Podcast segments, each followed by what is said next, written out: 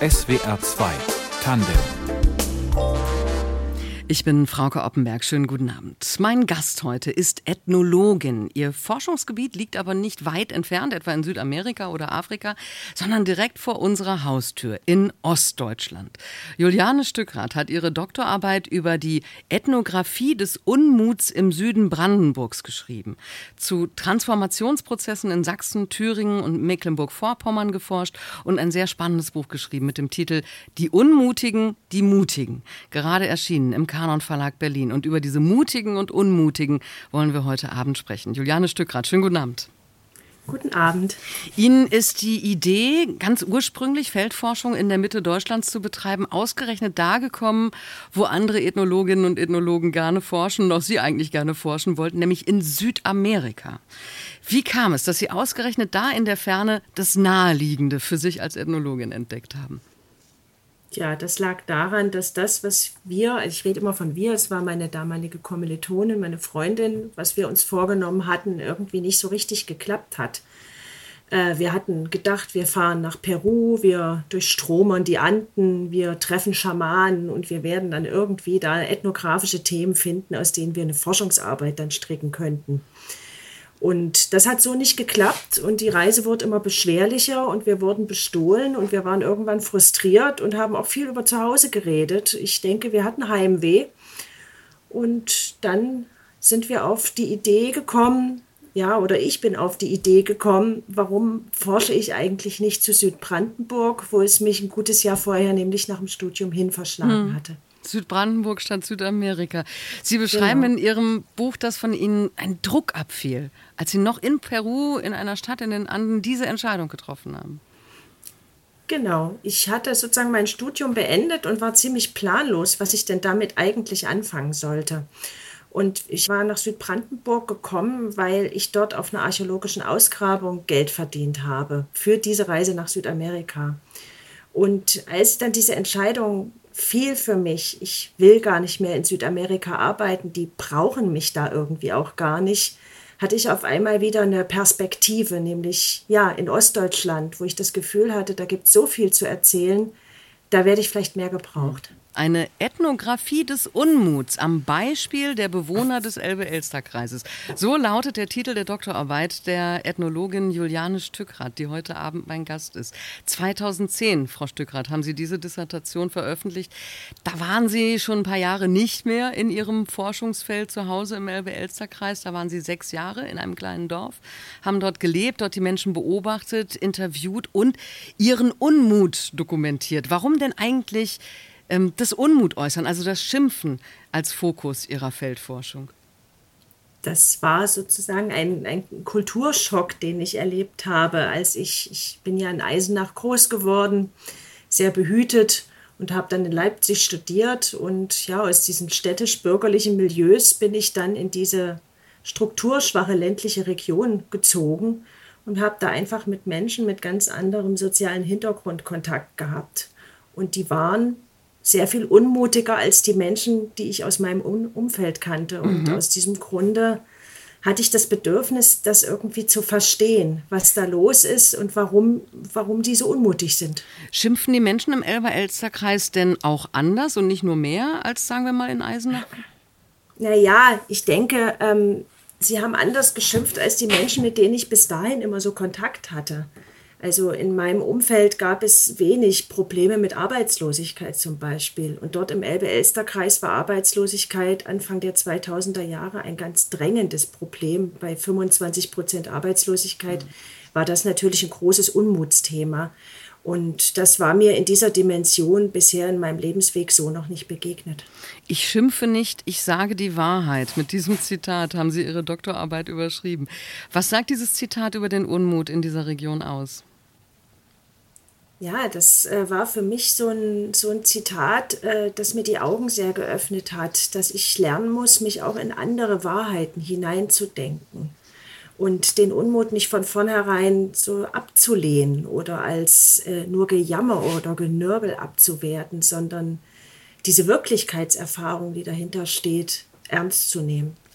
Dieses Zitat stammt von Roland, mit dem Sie ähm, zusammengearbeitet haben in diesem archäologischen Job, von dem Sie gesprochen haben. Also Sie hatten weiterhin diesen Brotjob neben Ihrer Feldforschung.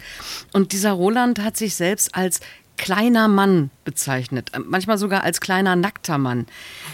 Wie verbreitet in dieser strukturschwachen Region oder auch im Osten generell ist dieses Gefühl der Macht und Wirkungslosigkeit?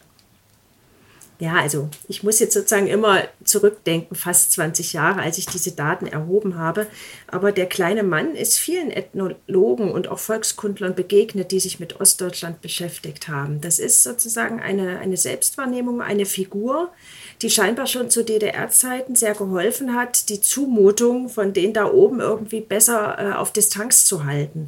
Und diese Haltung, die hat sich einfach auch, auch bewahrt über, über die. Mhm friedliche Revolution hinaus. Aber warum? Warum ist das nach 91 geblieben?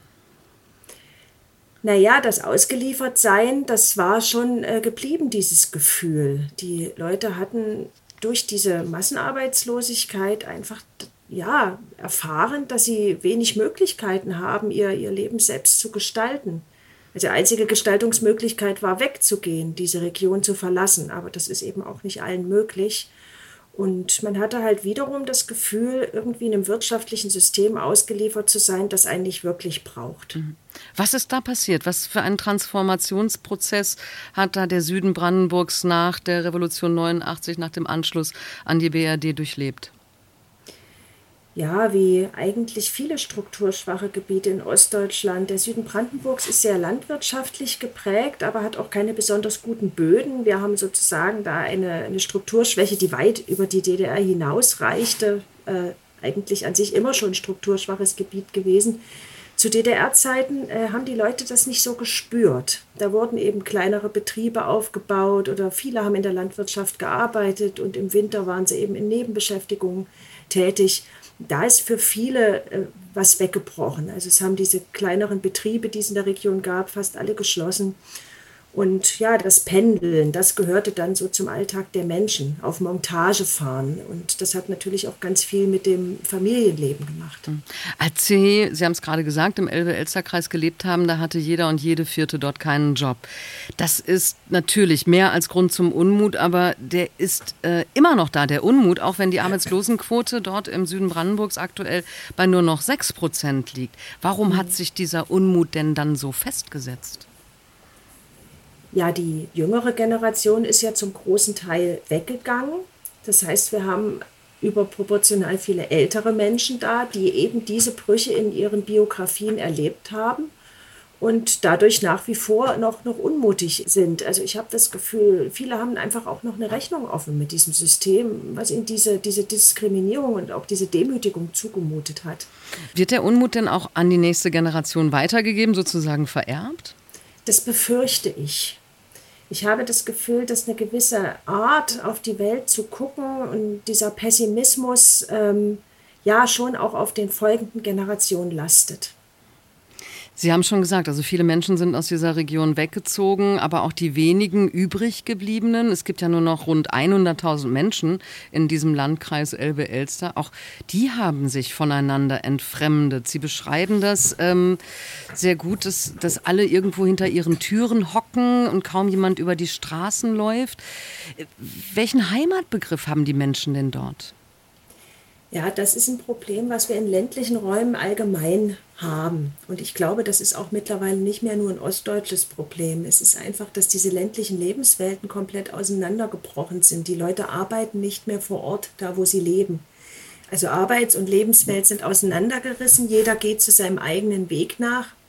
Und man begegnet sich in der Tat kaum noch, weil eben auch Begegnungsorte verschwunden sind. Also das lässt sich auch auf andere strukturschwache Regionen genau. übertragen, nicht nur im Osten. Genau, wir haben da selten nur noch eine, eine Buslinie, ja, wo man sich vielleicht früher, wenn man, wenn man in den Betrieb in der Nachbarkleinstadt fuhr, morgens an der Bushaltestelle traf. Das findet nicht mehr statt. Wir haben keinen Einkaufsladen mehr im Dorf, wo man informell sich begegnen konnte.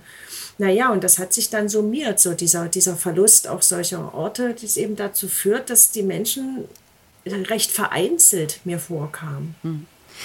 Sie haben aber nicht nur den Unmut, sondern auch den Mut im Osten der Republik untersucht, auch in diesen ländlichen wie man sagt, strukturschwachen Regionen und darüber sprechen wir gleich weiter. Hier in SWR 2 Tandem nach Musik von Franz Schubert aus dem Liederzyklus Schwanengesang. Abschied, den Song haben Sie sich gewünscht. Was bedeutet Ihnen diese Musik?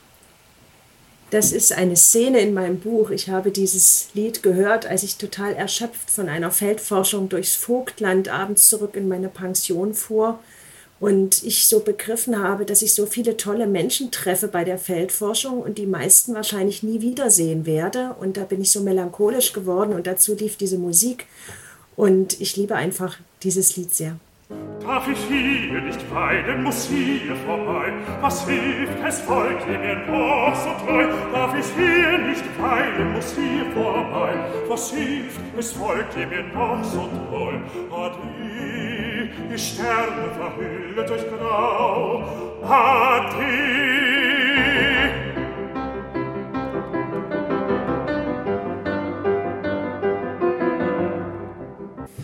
Abschied von Schubert. Dieses Lied haben wir der Ethnologin Juliane Stückrath zu verdanken, die heute Abend mein Gast in SWR 2 Tandem ist und die sich diesen Titel gewünscht hat. Ihr Forschungsfeld ist Ostdeutschland. Sie hat über die Kultur des Unmuts promoviert. Der Elbe-Elster-Kreis war ihr erstes Forschungsfeld und Sie haben Frau Stückrath selbst dort gelebt. Ihre Nachbarn, Arbeitskollegen, Freunde waren also gleichzeitig ihre, ihre Forschungsobjekte. Wie haben die das eigentlich aufgenommen? Die haben das mit erstaunlicher Gelassenheit hingenommen. Ich habe das gesagt, vielleicht haben sie das auch gar nicht so ermessen, was ich da gerade mache als Ethnologin.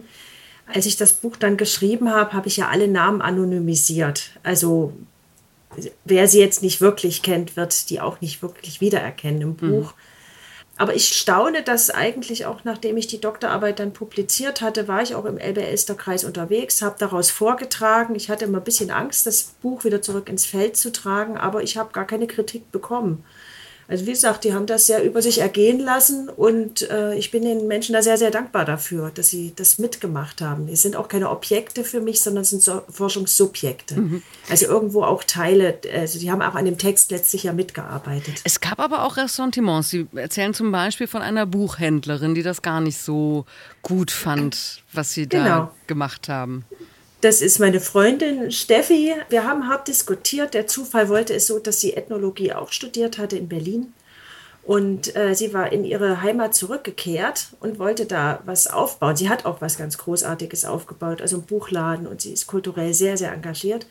Und die mochte dieses Unmutsthema nicht. Wir haben da hart diskutiert und sie hat mir das auch vorgeworfen, dass nur weil ich nicht so gerne in der Region bin, äh, auch ich deswegen nur den Unmut erforsche. Und sie hatte mit der Kritik in gewisser Weise auch recht. Ich habe das in meiner Doktorarbeit sehr stark auch äh, reflektiert, meine eigene Stimmung. Wie schwierig ist das, äh, diese Distanz einer Forscherin zu wahren, wenn man eigentlich zum Forschungsfeld selbst dazugehört? Das ist sozusagen die Kunst der, der Ethnographie. Das ist einfach eine, eine Methode, die man im Studium erlernt, zu denen es auch harte Methodendebatten im Fach selber gibt und gab. Und vieles muss man einfach dann mit dem Schreiben auch dem Leser mitgeben und erklären. Wo war ich im Feld? Also man muss sichtbar bleiben, auch für den Leser, um zu erklären, warum bestimmte Situationen sich so ereignet haben, wie ich sie dann beschreibe. Sie waren ja auch auf Demos, um da den Unmut in seiner geballten Form zu dokumentieren. Wie sind Sie denn da aufgenommen worden? Ja, das war auch wirklich ähm, erstaunlich positiv. Also die Menschen haben das schon sehr, sehr gut angenommen, dass ich mich für ihre Wut, für ihren Unmut, auch für ihr Leiden an der Welt interessiere. Und äh, so eine Demonstration ist ja einfach auch so ein ritualisierter Rahmen, in dem man einfach Unmut öffentlich äußern kann. Und insofern war das sehr, sehr effektiv, dort zu forschen. Wann und wie wurde Ihnen klar, dass Sie aber nicht nur über die Unmutigen, sondern vor allen Dingen auch über die Mutigen schreiben möchten? Ich habe die Doktorarbeit abgeschlossen und äh, hatte dann äh, verschiedene Jobs an der Uni, war aber auch freiberuflich tätig und habe dann angefangen, so Studien für die evangelische Kirche in Sachsen zu schreiben, zur Bedeutung von Kirche in ländlichen Räumen. Aber auch über, über eine Kleinstadt in Ostthüringen für die Friedrich-Ebert-Stiftung habe ich was geschrieben und ich habe da wirklich ganz tolle Leute getroffen. Und ich es hat auch was mit meiner persönlichen Entwicklung zu tun gehabt, dass mir dieses Unmutsthema irgendwann nicht mehr so viel bedeutet hat, sondern eigentlich ganz andere Fragen für mich wichtig waren. Warum bleiben die Leute da? Warum engagieren sie sich? Und wie, ähm, wie kriegen sie etwas zustande. Also das Gelingende, das war auf einmal für mich viel interessanter und erzählenswerter, weil ich auch meine, dass das gerade von Ostdeutschland immer noch zu wenig hm. erzählt wird. In Ihrem Buch Die Unmutigen, die Mutigen beschreiben Sie ja auch einige dieser Erfolgsgeschichten, zum Beispiel eine Firma für Tiefkühlware die ursprünglich Westdeutsche nach der Wiedervereinigung gegründet haben, die dann aber doch, doch nicht profitabel war. Dann sind äh, den Mitarbeiterinnen und Mitarbeitern gekündigt äh, worden. Warum haben die sich nicht in die Rolle des, ich sag jetzt mal, kleinen Mannes zurückgezogen, sondern haben es übernommen? Ja, das war für mich auch so eine Aha-Situation in dem Feld. Ich habe also das gehört, dass diese Tiefkühlfirma dort gibt und ich bin dahin und der Geschäftsführer, der war so unglaublich bescheiden und hat mir so ganz lakonisch diese gesamte Firmengründungsgeschichte erzählt. Die hatten ja überhaupt kein Geld in der Rücklage, haben mit zwei Tiefkühltruhen und einem alten Transporter angefangen und mittlerweile äh, verlassen täglich zehn Lkw dieses, diesen Hof. Und ich, ich war einfach nur noch, habe nur noch gestaunt. Und äh, ich denke, das hat auch oft viel mit Familientradition zu tun. Das in Ostthüringen, das waren, waren Handwerkerfamilien, das waren äh, Bauernfamilien, die einfach schon immer das gelernt hatten, dass man sich um sich selbst zu kümmern hat, wenn man vorankommen will. Und das, das haben die gemacht. Und von diesen Menschen gibt es auch sehr, sehr viele. In, was für Menschen, was für, was für Geschichten sind Ihnen noch in Erinnerung geblieben? Ähm, es sind nicht immer unbedingt diese ganz großen Erfolgsfirmengründungen wie sowas, aber es sind zum Beispiel auch Menschen, die trotz äh, der Schicksalsschläge, die sie ereilt hat, äh, so viel Würde ausgestrahlt haben. Ein, ein LPG-Vorsitzender, der sich selber sozusagen seine eigene LPG abwickeln musste und dann neun Jahre noch arbeitslos war bis zur Rente. Und der ist aber auch nicht verzagt. Der hat sich dann als Ortschronist nützlich gemacht. Der hat sich um, um die Erforschung der Geschichte der Region gekümmert hat sich kulturell engagiert, Vereine gegründet. Und auch solche Geschichten möchte ich erzählen. Von Leuten, die einfach trotzdem ihr, ihr Leben gehen und nicht verzweifeln. Sie beklagen ja, dass diese Geschichten viel zu wenig erzählt werden. Warum ist das eigentlich so? Warum wiederholen Sie stattdessen immer wieder die Erzählung von, von, von den Jammerossis? Also das ist auch jetzt so die Reaktion auch auf mein Buch, hat mir das nochmal ganz deutlich gemacht. Wir haben mittlerweile derartig verfestigte Bilder von Ost und West und äh, das, das, also diese Stereotype sind so stark und irgendwie hat man immer das Bedürfnis, die immer wieder auch zu bestätigen. Aber wir brauchen einen sehr, sehr viel differenzierteren Blick auf Ostdeutschland, auf diese vielseitigen ostdeutschen Biografien die sich eben nicht nur unter diesem Label Jammer-Ossi zusammenfassen lassen. Was würde sich denn im Selbstverständnis der Menschen in Ostdeutschland ändern, wenn äh, diese mutigen Geschichten mehr Gehör finden würden? Ja, ich würde mir wünschen, viele Ostdeutsche haben das selbst schon so angenommen, dieses Bild der, der Unmutigen oder der, der Wutbürger oder der Opfer irgendwie dieser Transformation ich will, dass sie auch aus dieser Selbstwahrnehmung rauskommen, einen Besitzerstolz wieder auch entwickeln auf das, was sie geschaffen haben. Und ähm, diese Unsicherheitserfahrung, die, die viele, viele Familien in den letzten 30 Jahren sehr geprägt haben, nicht nur negativ bewerten, sondern auch Kraft daraus schöpfen. Also einfach einen positiveren Blick auf sich selbst auch hinbekommen. Und das ähm, ist eine gesamtgesellschaftliche Aufgabe meines Erachtens. Auch der nächste Musiktitel ist ein Wunsch von Ihnen, der Choral Wohl mir, dass ich Jesum habe von Johann Sebastian Bach. Kommt da Ihre christliche Prägung durch? Auf jeden Fall. Also das, es gibt ja auch in meinem Buch ein, ein Kapitel, das heißt Der fromme Osten, wo ich einfach das Klischee vom ungläubigen oder vom, vom säkularisierten Osten aufbreche und erzähle, dass es da auch sehr viele gläubige Menschen gibt und ich stamme aus Eisenach, der Geburtsstadt Johann Sebastian Bachs. Und das ist jetzt mein Besitzerstolz, dass ich einfach Bach liebe. Und ja, es gibt nichts Wunderbares. Und das ist ein, ein großartiger Choral.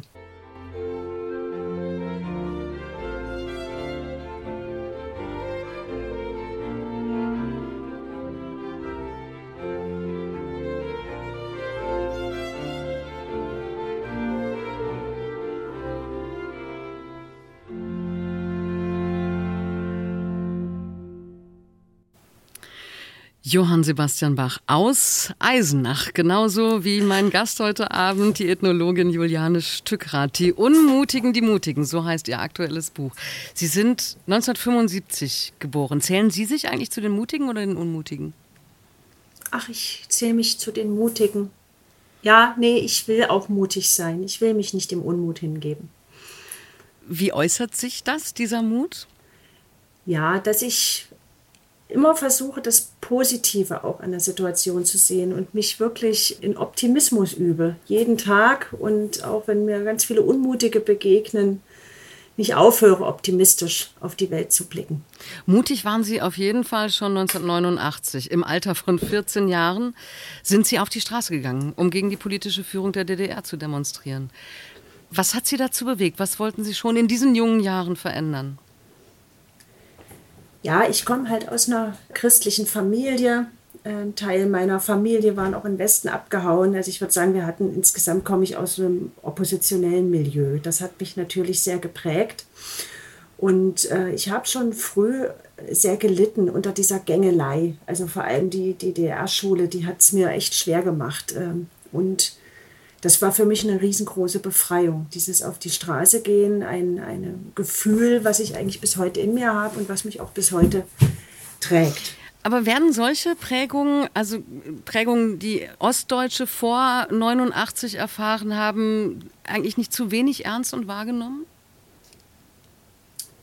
Ach naja, es wird ja schon sehr viel drüber geredet. Ähm, was zu wenig wahrgenommen ist, wie sehr unterschiedlich wir die DDR erlebt haben, weil wir eben aus so unterschiedlichen Familien kommen und weil es auch nochmal regional sehr unterschiedlich war, wie stark auch das, das SED-Regime in den Alltag der Menschen hineingewirkt hat. Und ich glaube, wir müssen sehr viel mehr differenzieren.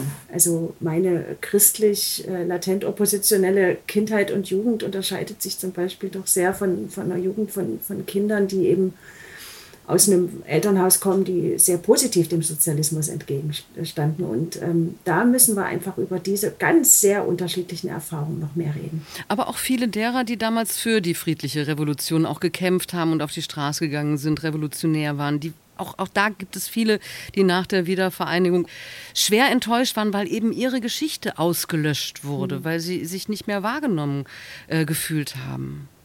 Das gibt's, das ist ein Phänomen, äh, dass auch äh, ehemalige Oppositionelle irgendwie aus dieser oppositionellen Haltung nicht rausgefunden haben oder auch nicht mehr rausfinden wollten oder auch heute nicht rausfinden wollen oder sich darauf berufen man hatte auch ein gewisses Prestige als Oppositioneller in der DDR. Ja, man war natürlich gefährdet, aber es hat auch ein Prestige gebracht, eben als besonders mutig.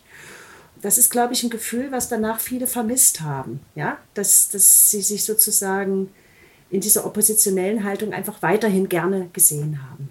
Also diese Enttäuschung nach 91 kennen Sie nicht?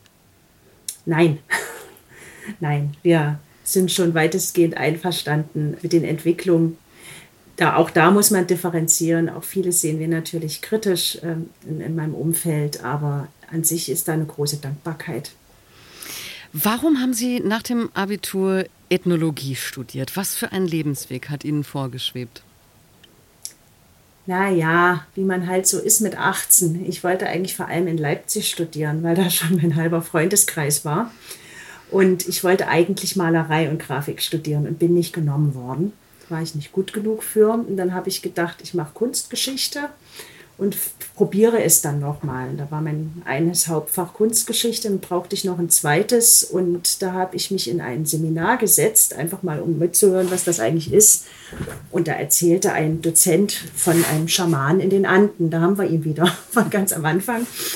Und ich kriegte eine Gänsehaut nach der anderen und ganz große Augen und wusste auf einmal, boah, sowas wollte ich schon immer mal wissen. Und das war sozusagen die Entscheidung für die Ethnologie.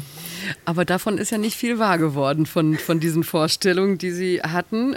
Stattdessen betrachten Sie Ostdeutschland als Ethnologin. Ist Ostdeutschland eigentlich eine eigene Kultur? Ist es ein eigenes Völkchen, Volk? Ja, Ostdeutschland teilt sich ja nun auch in viele, viele Regionen. Und da gibt es auch äh, Mentalitätsunterschiede, der, die sehr viel länger geprägt sind als die DDR. Ähm, wir haben ja in Deutschland nicht nur eine Ost-West, sondern auch eine Nord-Süd-Teilung. Ja? Ähm, was uns verbindet, ist eben diese Kenntnis, wie es ist, in einer Diktatur zu leben und wie unterschiedlich sich diese Diktatur eben auch auswirken kann auf jeden Einzelnen und dieses sich durchlavieren. Wir haben auch Kenntnis, wie schwach Charaktere sein können angesichts dieses staatlichen Druckes. Also das sind alles Erfahrungen, die wir nun mal haben und die uns verbindet, warum wir auch dadurch oft uns besser auch gegenseitig verstehen. Wir müssen uns nicht so viel erklären. Da fühlen sich, glaube ich, Westdeutsche manchmal ausgeschlossen, wenn, wenn wir so auf dieser Verstehensebene miteinander agieren. Sie leben mittlerweile wieder in Ihrer Geburtsstadt Eisenach und sitzen dort seit 2019 im Stadtrat für die SPD. Mhm. Was hat Sie dazu bewegt, die, ja, ich sag mal, die distanzierte Position der Wissenschaftlerin, zumindest zeitweise, zu verlassen und sich politisch zu engagieren? Also die Distanz habe ich eigentlich schon verloren, als ich mich angefangen habe, für das Eisenacher Landestheater einzusetzen. Ich habe einfach Anschluss wieder an die kulturelle Szene in Eisenach gesucht nach unserem Rückzug, bin in den Theaterverein eingetreten und dann sollte dieses Theater 2012 geschlossen werden, weil die Stadt ihren Eigenanteil nicht mehr zahlen konnte. Die war in der Haushaltskonsolidierung. Und da habe ich angefangen, mich fürs Theater zu engagieren und das war dann mit unserem Verein recht erfolgreich. Also das Theater gibt es heute immer noch. Und irgendwann war die Erkenntnis, wenn man was bewegen will, muss man eben auch da sitzen, wo die Entscheidungen getroffen werden, wo zum Beispiel über einen städtischen Haushalt diskutiert wird und wo man dann eben sagen muss, dass die Theaterfinanzierung damit reingehört oder nicht. Also wir können uns da nicht immer auf andere verlassen, dass die es für uns tun, sondern wir müssen es selber machen. Und das war dann irgendwie für mich ganz ähm, logisch, dass ich irgendwie dann in diesem Stadtrat dann auch, auch weiterarbeite für die städtische Kultur. Knapp 12 Prozent Wahlergebnis hat die SPD insgesamt in Eisenach erzielt. So, ja. ähm, War nicht so dolle, aber hat gereicht. aber es sind fast genauso viele Stimmen, wie die AfD bekommen hat. Das ist jetzt ja. zwar nicht so viel wie in anderen Ecken Ostdeutschland, aber warum ist die AfD im Osten eigentlich so erfolgreich? Wir haben in Eisenach ja auch noch die NPD sitzen. Also das ist schon, schon eine relativ harte Nuss, die da der, Stadt, äh, der Stadtrat sozusagen zu knacken hat. Mhm. Warum die AfD so, ähm, naja, sie hat halt irgendwie, ähm, also die machen nicht wirklich was, da kommen auch keine Lösungen, aber die hat irgendwie so das Image, äh, da kann man eben so mal seinen Unmut demonstrieren, ja, wenn ich die jetzt wähle dass man den etablierten Parteien auch mal was auswischt. Oder das sind halt diejenigen, die die jetzt mal so das System ordentlich durchschütteln. Ich glaube, es ist schon ein sehr großes Protestpotenzial nach wie vor, was, was die AfD so nach vorne bringt. Also das ist dieser festsitzende Unmut, über den wir da auch am Anfang dieser Sendung gesprochen haben. Und das sehen Sie auch als Ethnologin so ich sehe das auch als Ethnologin so und was ich eigentlich auch immer wieder bemerke, ist, wie komplex und kompliziert die Welt sich für viele darstellt. Und das ist sie ja auch. Das kann man entweder ignorieren oder ja, sagen, ich, ich setze mich damit auseinander, ich versuche das zu verstehen, aber viele haben da auch wirklich Angst oder werden eben auch aggressiv dafür, für dieses diese Komplexität einfach nicht mehr zu durchdringen ist. Und ich glaube, das ist auch ein, ein Grund, warum viele äh, ja dann so eine Partei wählen, die scheinbar einfache Lösungen anbietet. Und die vom Verfassungsschutz als Verdachtsfall eingestuft ist. Eben, ja. Also das macht mich auch wirklich traurig. Äh, das ist jetzt, ähm, ich bin da auch teilweise sehr kritisch mit meinen eigenen Landsleuten, wenn ich das sehe. Wir sprechen gleich weiter über Ihre Arbeit als Ethnologin nach Musik von Hannes Wader. Das ist Novembertag.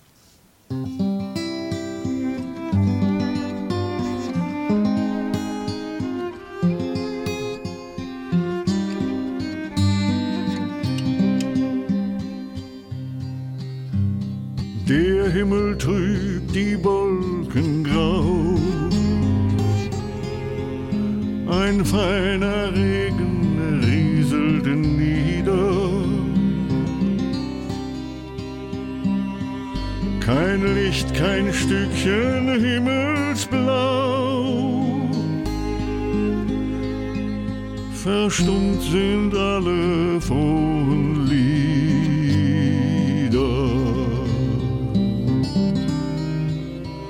Verstummt sind alle frohen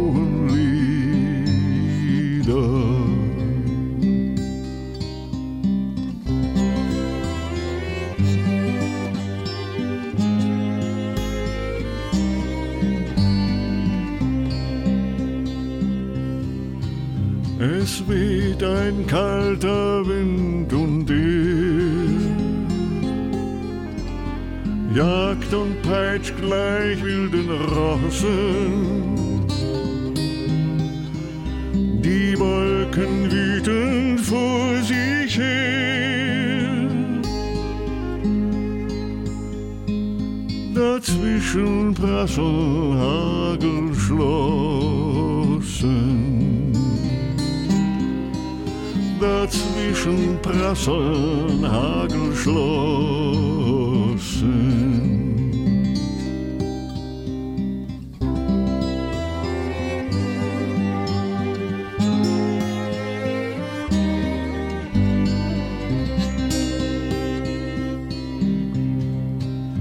kein Blättchen mehr am Baume bleibt. Das welke Laub häuft sich im Haar. Wo es der Wind zusammentreibt,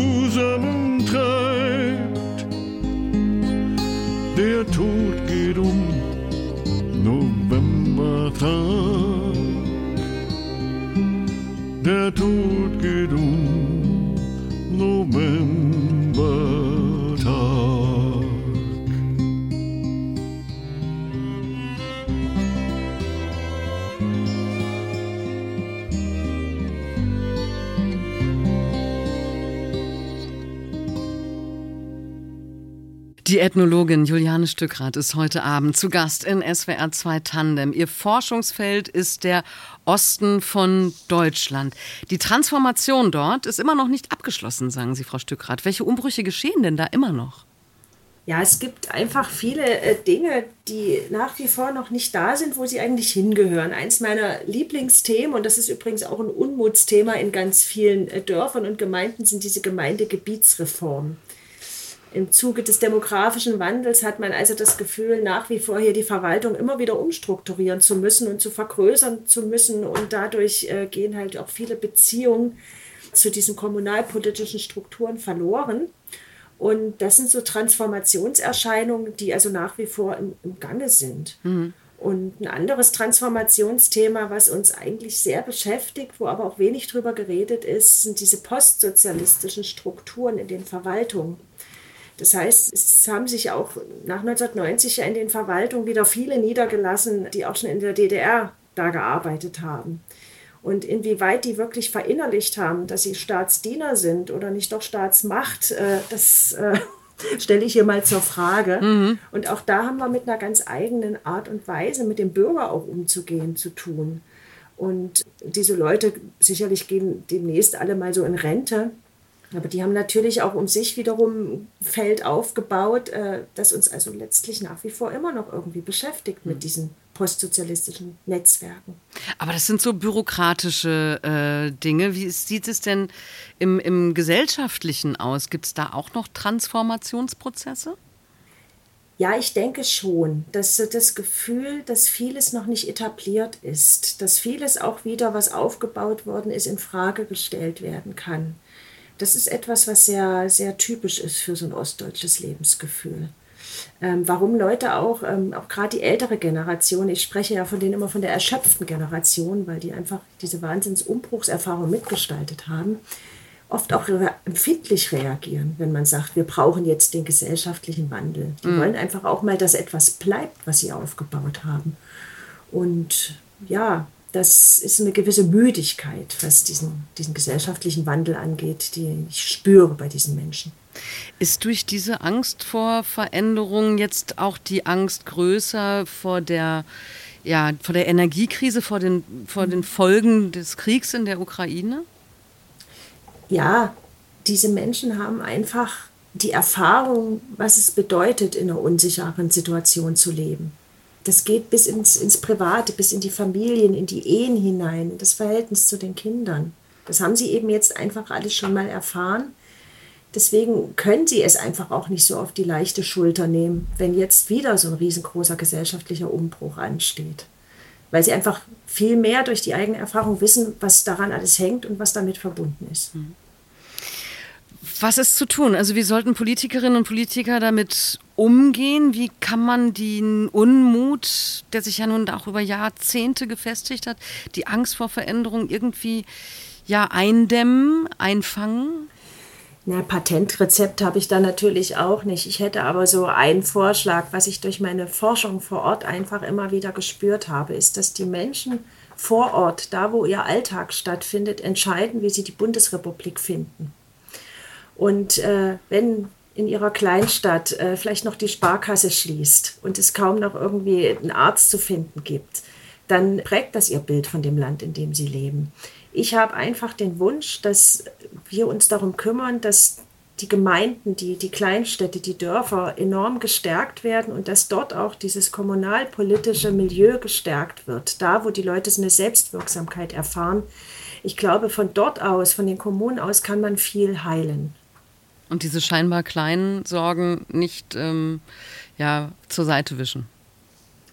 Genau, weil sich sozusagen ja die, die Kleinsorgen ja auch ein, ein Resultat sozusagen der großen Entwicklungsströme sind. Und also das wäre für mich vielleicht ein Ansatz, dass wir die, die Kommunen stärken. Sie betreiben, hm, glaube ich, keine Feldforschung mehr? Oder wie sieht Ihre berufliche Zukunft als Ethnologin des Ostens aus? Nein, so ganz ohne Feldforschung kann ich nicht leben, obwohl das immer sehr anstrengend ist und ich auch immer vor einer Feldforschung richtig Lampenfieber habe. Aber wenn man dann so dabei ist, das gibt mir schon sehr viel. Doch, ich werde jetzt demnächst wieder eine kleine Feldforschung starten. Ich werde mit einem Freund, der ist Fotograf, von dem stammt auch das Coverbild von meinem Buch. Mit dem werde ich entlang der ehemaligen Grenze zwischen Thüringen, Bayern, Niedersachsen und Hessen reisen und wir wollen auf Ost- und Westseite äh, ja, Menschen begegnen. Also eine Kirmes in Thüringen und eine Kirmes in Bayern zum Beispiel. Die will er fotografieren, ich will darüber schreiben. Genau, solche Sachen, das planen wir jetzt im nächsten halben Jahr. Was interessiert Sie noch? Was gibt es noch für Themen aus dem Osten, die auch der Rest der Republik unbedingt wissen sollte? Oh, ein weites Feld der Rest der Republik sollte einfach wissen, dass wir eine unglaublich dichte und äh, tolle Kulturlandschaft haben. Ich habe ja überhaupt auch um den Untertitel meines Buches gerungen. Äh, heißt nämlich nicht Feldforschung im Osten Deutschlands, sondern Feldforschung in der Mitte Deutschlands. Also ich lebe in Thüringen, also in der Mitte.